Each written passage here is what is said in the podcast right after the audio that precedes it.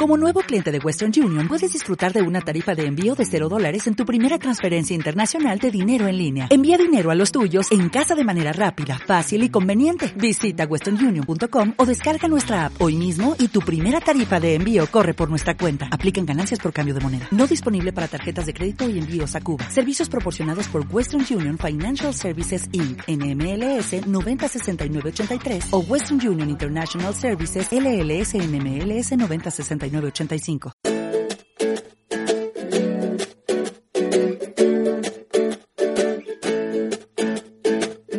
Hoy, en Lunes Inspiradores, Amy Holden.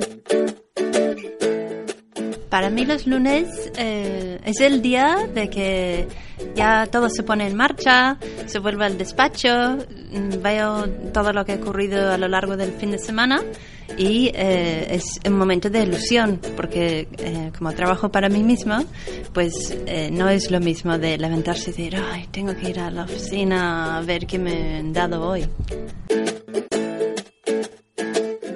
Lunes Inspiradores, con David Tomás y Edu Pascual.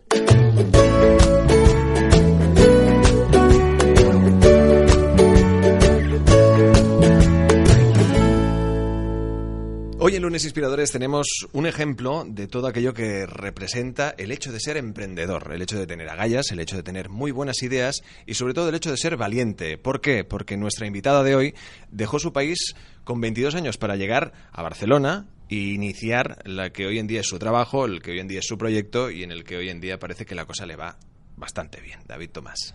Pues sí, efectivamente. Hoy tenemos con nosotros a Amy Holden, que llegó desde justamente Australia hace unos pocos años y nada, muy joven se, se implantó aquí en España y al cabo de poco tiempo lanzó su proyecto, algo que muchas veces hemos hablado aquí en Lunes Inspiradores, de cómo podemos tener esa capacidad para lanzar un proyecto, para encontrar un trabajo que nos apasione y creo que aquí Amy nos va a poder contar su historia, que seguro va a ser muy interesante. Sin duda inspiradora.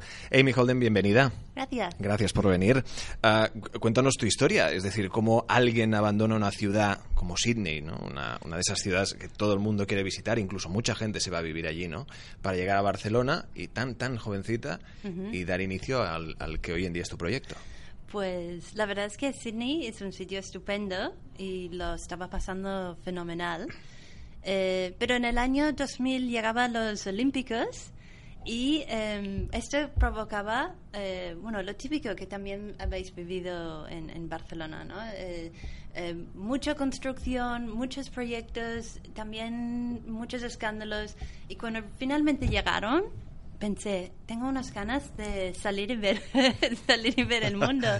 Y, y, justo daba que había unos vuelos que, que regresaban a, a Europa eh, vacíos, que se podía ir a, a precio saldo. ¿no? Entonces dije, voy a ir de aventura.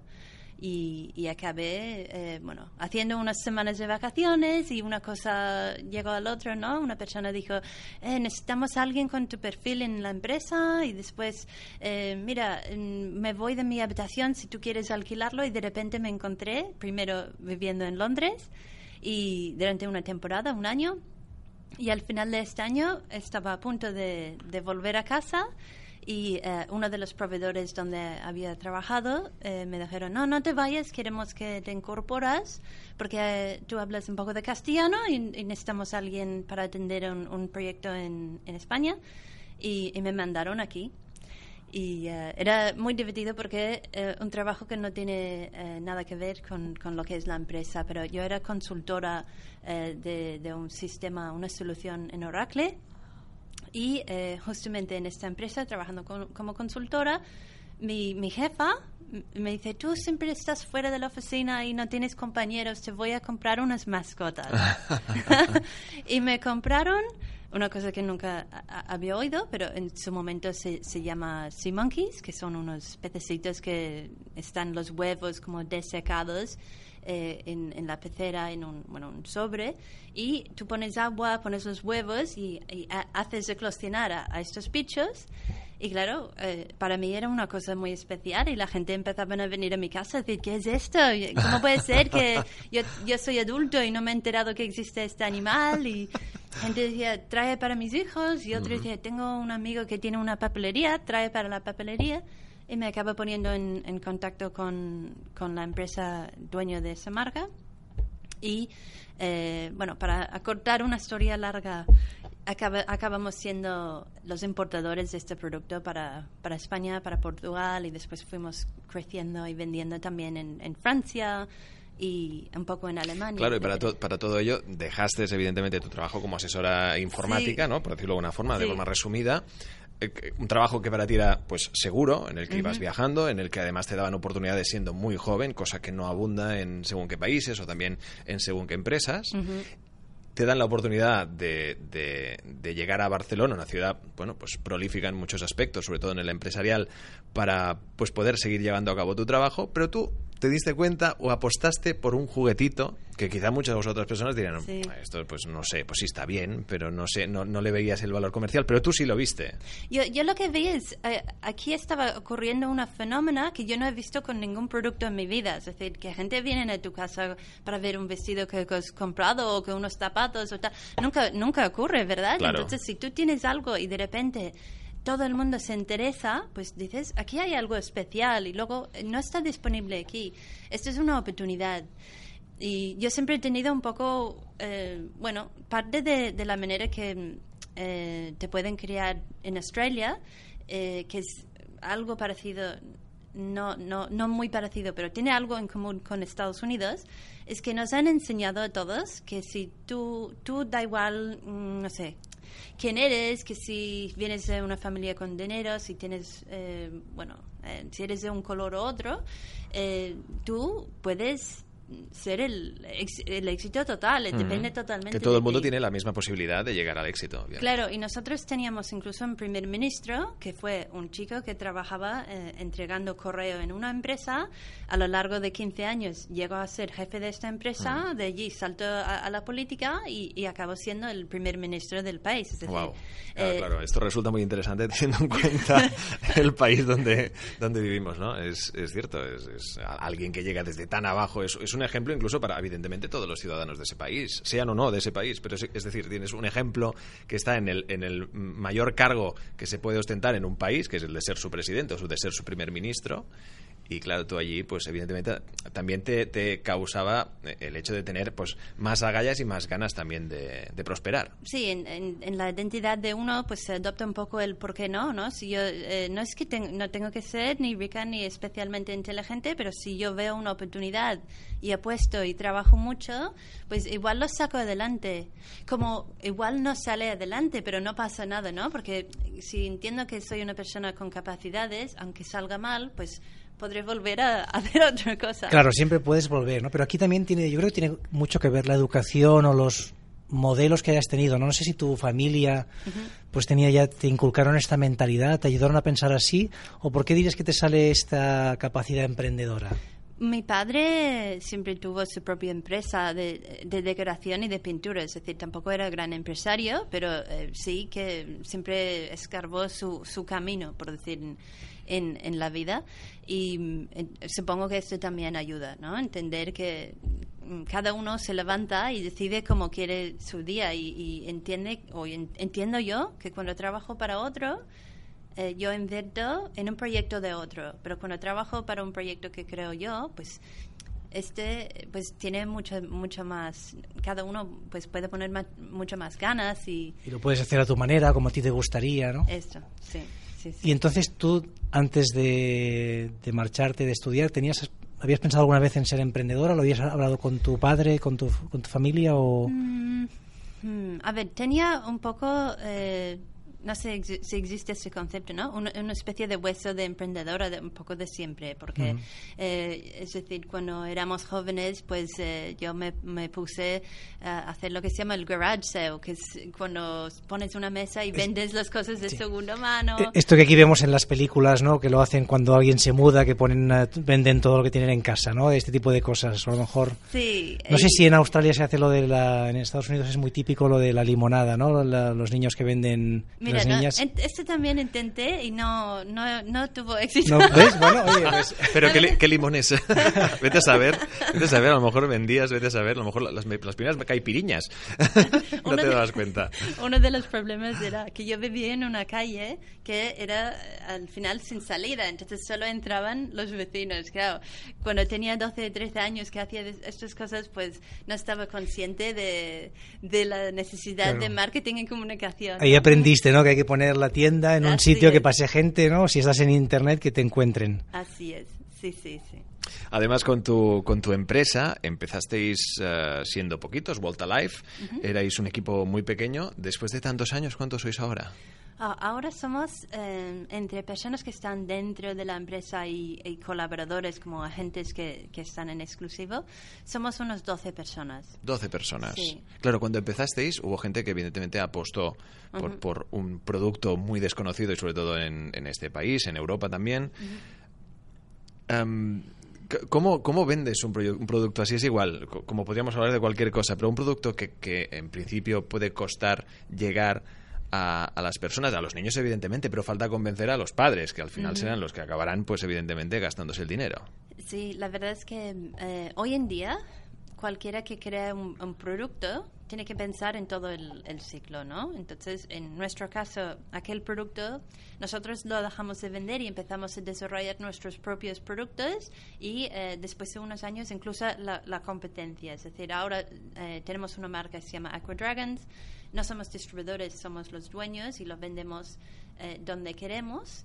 Y eh, nos dio la oportunidad de reinventar el concepto, porque el concepto de los bichitos, esto que trajimos en primera instancia, eh, se posicionaba como si fuera mágico.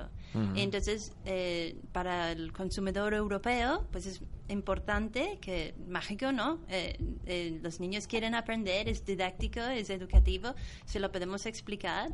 Entonces, preparar el producto muy bien para el consumidor y preparar también la comunicación. Es decir, nosotros preparamos los anuncios en televisión, eh, todas las notas de prensa, todas las fotos que se hace con, el producto para que, eh, aunque trabajamos con distintos distribuidores, se le damos un pack y ellos solo tienen que hacer eh, un poco eh, la ejecución de, de traerlo al, al mercado, ¿no? Pero nosotros cuidamos la marca y creo que eso es muy importante, que cada marca, pues, como tiene su alma, ¿no? Que hay personas, aunque sea respondiendo en, en una pregunta en Facebook o, o cuidando del tono de voz, de, de cómo se comunica, siempre, siempre hay que hacer. Yo creo que das una de las claves de las empresas del futuro, que es justamente pues tener una comunicación muy clara, unos valores, unos mensajes muy marcados, ¿no? En este sentido, vosotros, ¿cómo lo habéis trabajado? Entiendo que parte mucho de, de tu forma de ser, de tus ideas. Sí. ¿Qué habéis hecho para intentar definir estos valores? Eh, Es verdad, es algo que se piensa mucho cuando desarrollas un producto, pero por, por ejemplo, em, hace unos minutos me has preguntado por, por mi perfil en, en, en Twitter y he dicho, seguramente solo he dicho cosas políticas o feministas. Pues, por ejemplo, como feminista, yo desarrollo productos que no son para niños ni niñas, sino que, que, Claro. que sirven igual para todos, que no hay, no hay, hay que tener algo azul o algo rosa, sino que eh, todo el abanico de colores y, y- y historias y, y- puede ser interesante para los dos. Eso es un aspecto que, que se ha cuidado mucho.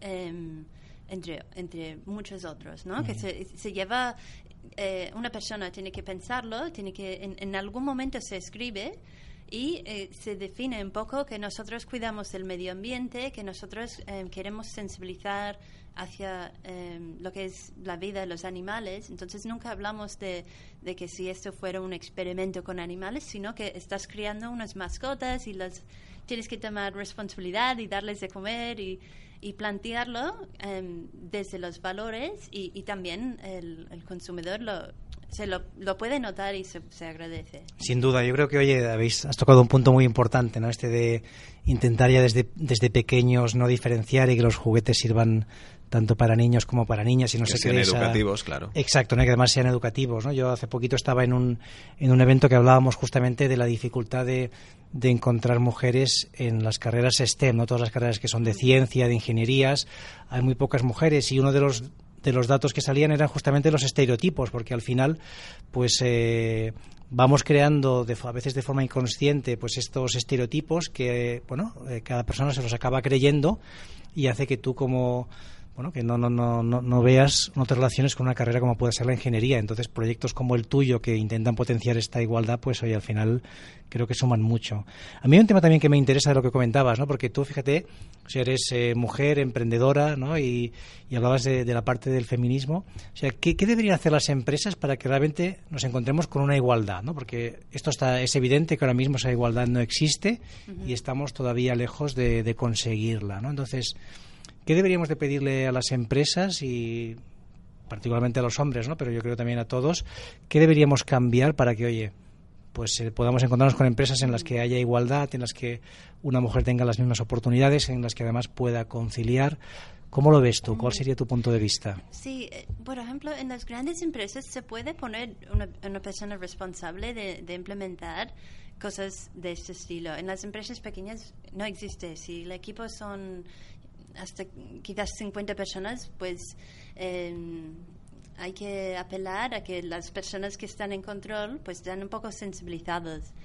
Y luego, otra cosa que a mí me gusta matizar es que el feminismo no es el absoluto tratar las personas de la misma manera. Entonces, eh, yo vi hace poco eh, en Facebook unas chicas diciendo como felicidades porque había una mujer que había dado pecho a, su bebé en, en, el, en el Congreso. No, no era el de aquí, que también ha habido un momento que ha salido aquí, ¿no? Entonces, yo me meto en esta conversación para decir, eh, yo no quiero criticar a esta mujer, pero lo que estaría muy bien, en realidad, es que eh, las mujeres o sea, para ella, que tiene un bebé recién nacido, no es el sitio ideal, porque ella tiene que recuperarse de un parto. Físicamente tiene un trabajo, un, bebé recién nacido o muy pequeño, pues no se deja dormir, ¿no? Entonces, luego el bebé tampoco es el sitio ideal para, para el bebé. Entonces, como feminista, digo, lo, que para mí quisiera para ella, si ha escogido estar, vale. Pero lo que quisiera es que esta mujer tuviera un año de descanso pagado, ¿no? En vez de estar eh, comportando como un hombre, que es decir, teniendo bebé pero haciéndolo todo, que, que la igualdad no es en ser exactamente igual, es dar como eh, las ayudas para, para y, en este sentido que tú, has estado tanto en Australia como en Reino Unido, en España ahora unos años, ¿cómo ves los distintos países? ¿Cómo que, ¿Cuál sería el mejor modelo que podríamos seguir o que crees que va en la mejor línea? Mm, eso, es, eso es interesante. Eh, es difícil de, decir, pero yo, lo que yo lo que noté, por ejemplo, trabajando en Inglaterra, era incluso al nivel eh, como mm, particular en la calle, que se encuentra un montón de hombres que van con el carrito del bebé a jugar.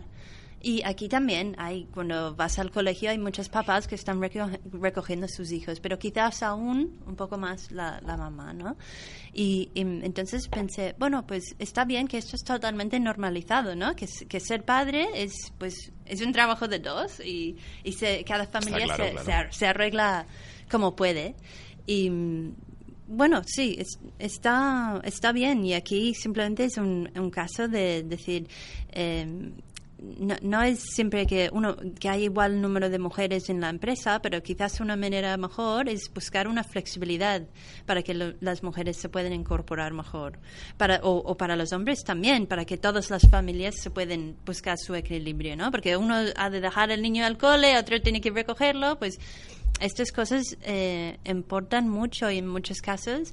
Em, el horario correcto es más clave que, que el salario para según quien viene a trabajar, ¿no? Claro, y hablando de la paternidad, que es un caso muy concreto, al menos en España, hay el factor eh, abuelos, que, gracias a ellos, o quien tiene la suerte de tenerlos, que pueden ir a buscar pues al, nieto, a la nieta en el colegio, porque evidentemente hay muchos padres que por horarios y por falta absoluta de conciliación, pues eh, se encuentran con el hecho de llegar, pues a lo mejor a las 8 de, la noche, que los niños a lo mejor ya están incluso dormidos. Mm, eso es triste, que la familia no tiene tiempo para pa- para O sea, tener hay un, problema de raíz tan gordo, sobre todo en el, momen- en- en el tema de la conciliación familiar, que tendríamos que borrar y empezar de cero. yo Claro, creo. yo, yo creo que por lo menos aquí en España, ¿no? en, en Reino Unido probablemente sea distinto y en Australia, pero partimos de un sistema horario bastante malo, empezamos a trabajar muy tarde, Mm. con una pausa muy larga y bueno, yo creo que aquí la solución es empezar a olvidarnos del patrón horario y empezar a hablar de productividad, Exacto. de, de olvidarnos de Sí. si estamos tres horas sentados delante del ordenador o diez, sino que intentar hacer las, las cosas olvidándonos de- del horario y hablar de, de una productividad real. En este aspecto, precisamente, en World Alive, ¿cómo funcionáis? Es decir, los trabajadores, ¿qué, qué- qué margen o qué objetivos o qué producción eh, tienen? Um, yo siempre digo a la gente que eh, hay unas responsabilidades y se paga para cumplir esto. Es decir, al final de mes has estado un montón de horas, pero estas cosas no, no, no, no, vamos claro. bien. Entonces, eh, no, no me importa exactamente. Y sí que hay, eh, por ejemplo, una mujer en la oficina que pues va antes para recoger su hijo. Me parece bien, siempre que se puede organizar esto entre todo el mundo. Tenemos otra persona que está eh, trabaja un par de, de días desde, desde su casa, porque básicamente se ocupa de asuntos del mercado americano y no tiene demasiado hacer en la oficina. Entonces, pues que venga un día o dos días para verse con sus compañeros y, y- y conmigo, pero por lo demás no, no es tan importante que está. Y supongo que esto es muy importante para ellos, ¿no? Claro. Claro, esto es lo que tú decías, que la mayoría de personas lo valoran como algo primordial, ¿no? Que si pueden tener muy buen salario, pero después el horario pues no les permite tener una vida plena, difícilmente van a poder ser felices en su vida porque le dedicamos demasiadas horas al trabajo. Ujú. Y otra cosa, que eso es algo que no- se nos ha olvidado preguntarte antes, pero en el momento o en el preciso instante en el que tú decides eh, eh, iniciar esta aventura con World Alive y que evidentemente hace que, como hemos comentado antes, dejes tu anterior trabajo, ¿qué te dicen en, en- en tu otro, en, en esa otra empresa? ¿Te has vuelto loca, pero que vas con estos bichitos? ¿Te vas a morir de hambre? ¿O bien te dijeron, pues mira, oye, pues adelante, mucha suerte? En la otra empresa, yo no sé si les di explicaciones a, a qué exactamente iba a hacer después. Eh, lo- Porque lo que- pensaste, no me van a creer, ¿no? Sí, no, porque también porque fue, eh, o sea, mi supervisora Claro. Mm, me, regaló el producto que llevó Claro, es que a- a- precisamente, ¿no? Es que por eso no te van a creer. Era claro. un poco, oh, oh, eso es incómodo.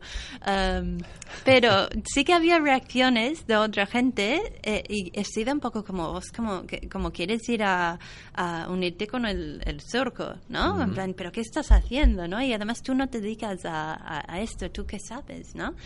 Y es verdad, yo no sé de, de- de la distribución y de, de venta de, este producto, pero lo que yo sé es que aquí hay algo que apasiona a la gente, entonces no va tampoco ver, no va a ser muy difícil.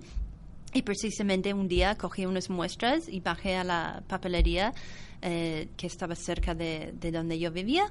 Y entré y estaba, estaba yo explicando al, al dueño de esta tienda el producto. Y justamente entraba y la gente escuchaba y se quedaban allí como una pequeña audiencia, ¿no? Entre uno empieza a escuchar, entre otro también escucha y al final, antes de acabar, él no había decidido si lo quería comprar y había una mujer que decía, pues yo me llevaré uno de estos para mi hijo. Y el otro dice, a mí también me interesa y el dueño de la tienda dice, pues te lo tendré que comprar porque ya los tengo vendidos, ¿no? Entonces digo, bueno, vale, pues como veo que tienes clientes, te dejo esto aquí, esto es el albarán para que tú lo veas y decides tu precio y me voy y mañana volveré y hablaremos. Claro, es decir, em- empezaste con la llamada expresión a puerta fría, ¿no? Es decir, el comercial que no sabe a lo que va, pero que va a vender un producto y mira, Sí. tuviste la suerte de tener tu audiencia también al momento. Sí, ¿Y esto fue en Londres o era aquí, aquí, aquí. en Barcelona? Sí, sí. Y otra cosa que fue, es una anécdota, pero es, de risa, es que yo entré a una, una tienda de Toys R Us, aquí en San Boy de Llobregat,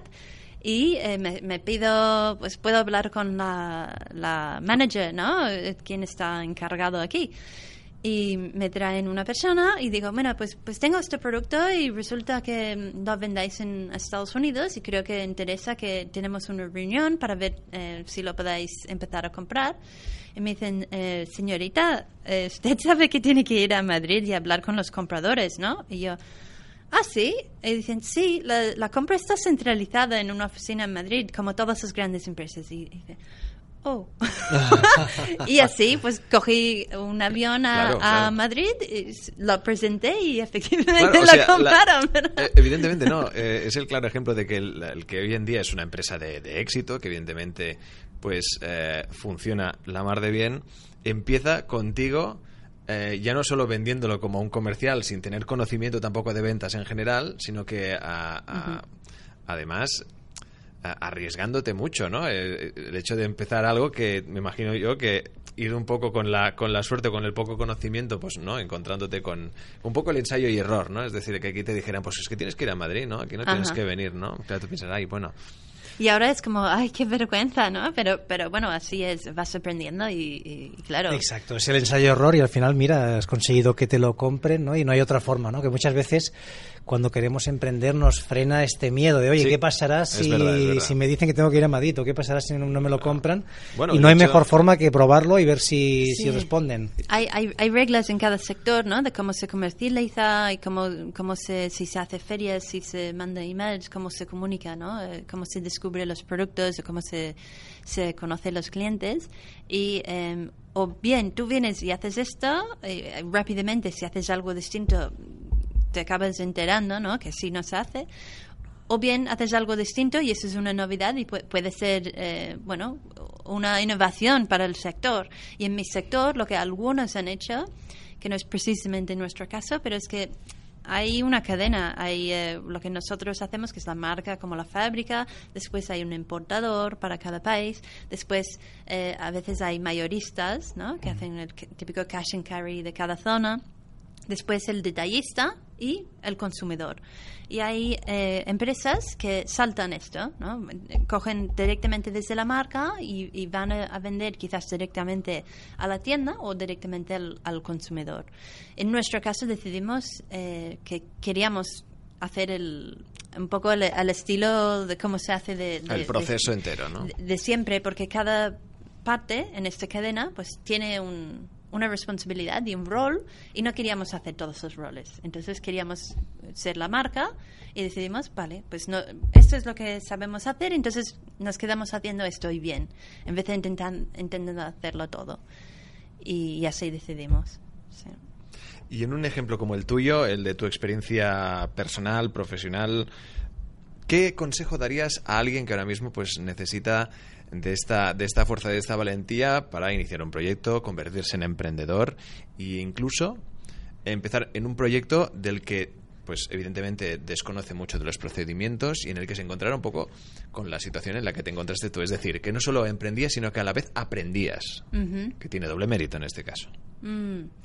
Em, yo creo que el, consejo más importante es eh, hacer un poco de investigación. Porque si algo igual como tu producto ya existe y hoy en día mucho está inventado, em, tienes que tener muy claro cómo te vas a hacer frente a, esta competición, sobre todo si es una marca que está súper establecida, ¿no? Entonces, este, este trabajo previo que eh, en su forma más básica es como haciendo unos búsquedas en internet, apuntando todos los precios de las cosas parecidas, eh, viendo las empresas cuántos son de grandes, cuántos años llevan, cómo lo están haciendo ellos.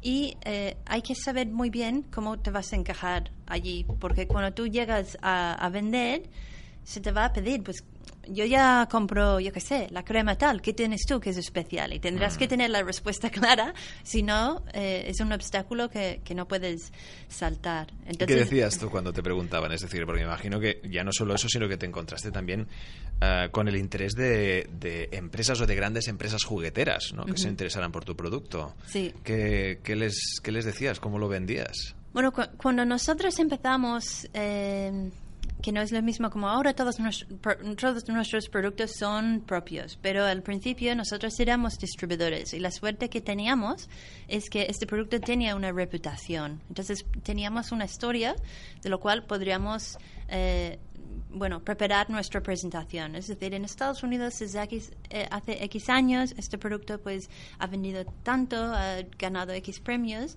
y, y tal. E incluso esta historia, eh, cuando sacamos la competencia, que es nuestra marca, se convierte en eh, antes hicimos esto y ahora hemos hecho esto y es mejor porque aquello eh, era mágico y, y lo nuestro es más bonito, más didáctico, tal. O nuestra eh, presentación sigue basándose un poco en, en cómo estamos nosotros mejor que nuestra competencia. Y, y si no llegamos a hacer esto y realmente plantear cómo podríamos hacer este concepto mejor, de mejor calidad, eh, o llegar a explicar las cosas mejor, etcétera, eh, no habríamos podido. Hay un tema, Amy, que quizás no, los que nos estáis escuchando os cueste seguirlo, ¿no? Pero yo por lo menos no conocía los eh, Aqua Dragons y sí estaría muy bien que nos expliques qué es. Yo ya te avanzo que ya tienes un nuevo cliente que voy a comprar seguro uno para mis hijos. Pero estaría muy bien que lo cuentes porque tiene una, bueno, es muy interesante. Es el, producto estrella, de hecho, el Aquadragon. Sí, sí, es el producto de, de, más, de lo que más vendemos, unos 500.000 piezas cada año.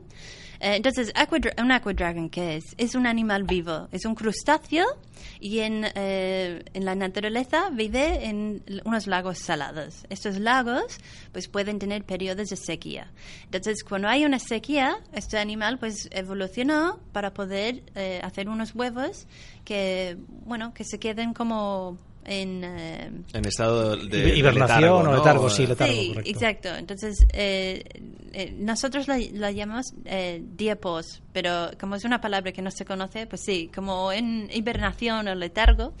Entonces, ¿qué pasa? Nosotros los vendemos, están tratados, eh, vienen con todo lo que se necesita para volver a, a- a hacer eh, el hábitat adecuado para ellos. Un- eh, en el kit, por ejemplo, hay un tanque, hay la comida, hay los huevos, hay los accesorios y hay siempre pues un pequeño guía que explica eh, qué es el animal, qué es su ciclo vital, cómo se reproduce. De hecho, tiene cinco maneras de reproducirse y si el macho no está, se puede clonarse. Sea que es un animal muy fasci- fascinante en sí.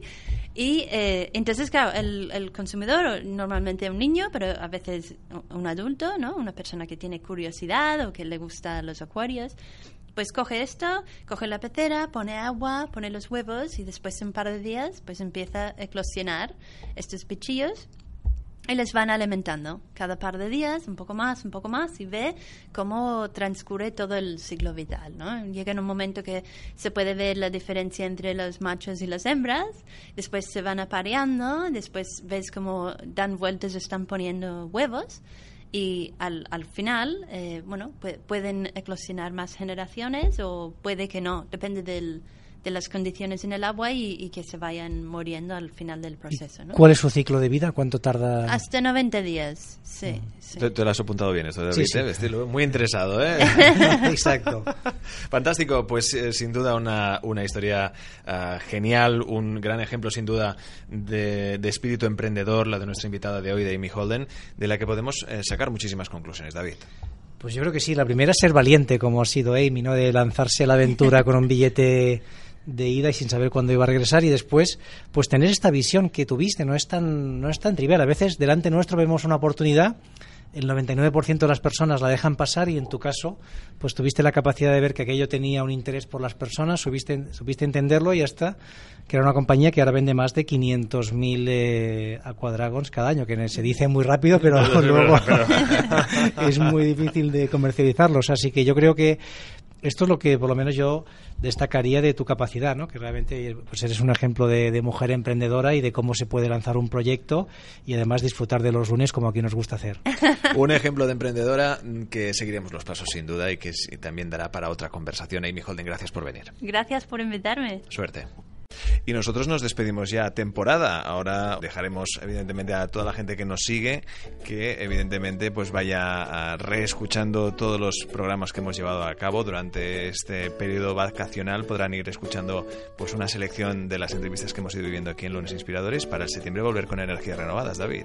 Sí, efectivamente, haremos una pausa en agosto, cargaremos las pilas para seguir hoy con lunes inspiradores, iremos colgando aquellos podcasts que han tenido más audiencia o que quizá pues se han podido interesar más por vuestros comentarios y nada, a principio de septiembre volveremos a, volveremos a estar aquí de vuelta, esperamos vuestros comentarios, vuestros mensajes para, oye, intentar otra vez que podamos disfrutar de lunes inspiradores. Gracias a todos por seguirnos y desearos a todos un feliz lunes inspirador.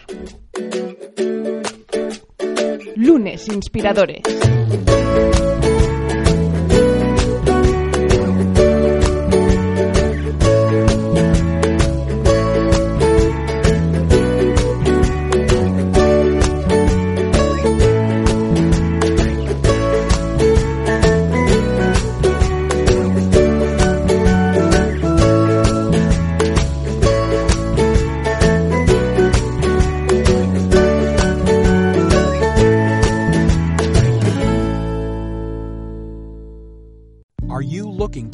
Your business and stay resilient, look no further than FM Global for your commercial property insurance and risk management needs. With more than 180 years of scientific research and data at our disposal, we'll work with you to engineer solutions that help protect your business today so you can prosper tomorrow.